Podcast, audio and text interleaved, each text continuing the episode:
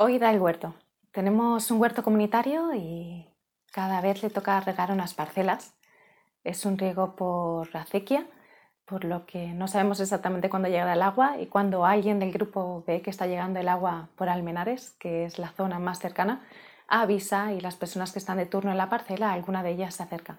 En este caso nos tocaba a distintas parcelas y entre ellas la nuestra y me he acercado, he cogido las botas, la bici, he ido corriendo hasta el huerto y cuando he llegado estaban ya acabando de regar porque la verdad es que había mucho caudal y se ha regado muy rápido y había personas ya allí.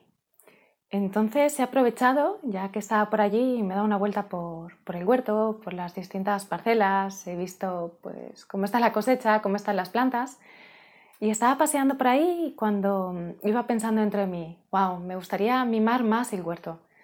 La verdad es que me encanta venir aquí y no vengo todo lo que me gustaría. Eh, creo que este huerto requiere más atención y sobre todo más mimos. Recalco esta palabra porque es la palabra que me estaba diciendo y porque justo en ese instante una persona que también está en, en estos huertos comunitarios se acerca a mí y me dice, este es vuestro huerto, ¿verdad? Y le digo, sí.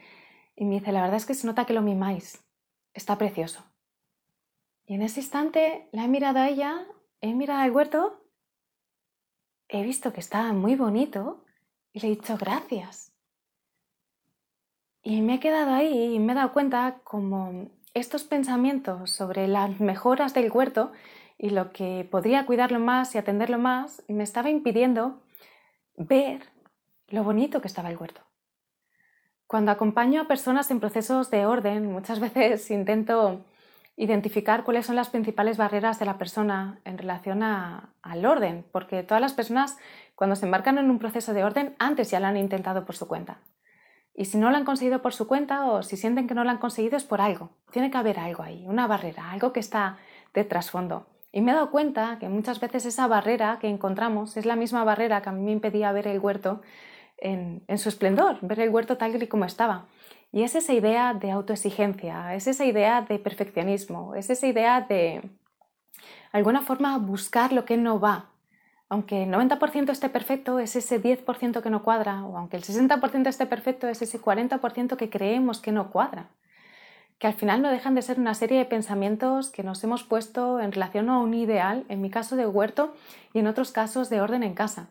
Y es curioso porque muchas veces este perfeccionismo, esta autoexigencia, esta búsqueda del ideal de casa es precisamente lo que nos desmotiva, lo que nos aleja de nuestro objetivo porque lo pone en una realidad tan lejana que nos impide disfrutar de donde estamos. Y desde el rechazo de donde estamos no es posible que avancemos. Porque si estoy rechazando donde estoy, si estoy rechazando mi huerto, no voy a cuidarlo porque lo rechazo, porque me recuerda lo que no hago cada vez que lo veo.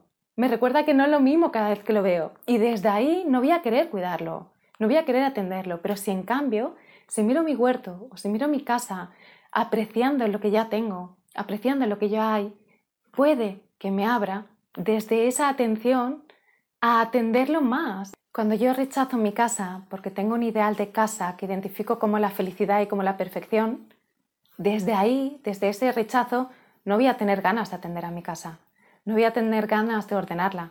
Por eso muchas veces eso que en las entrevistas de trabajo se dice como ¿qué defectos tienes? El perfeccionismo. Y parece que lo decimos como algo que realmente no es un defecto, sino que es algo de lo que nos enorgullecemos. Lo cierto es que ese perfeccionismo o esa autoexigencia o ese diseñar ese ideal de casa lejana es justamente lo que nos está alejando de disfrutar nuestra casa en el presente y de poder atenderla. Es curioso, porque cuando apreciamos lo que ya tenemos, es cuando lo atendemos.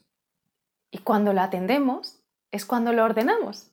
Y cuando lo ordenamos, es cuando está en armonía. Así, tener un ideal lejano de perfección nos aleja de la armonía en el presente. Gracias por estar al otro lado.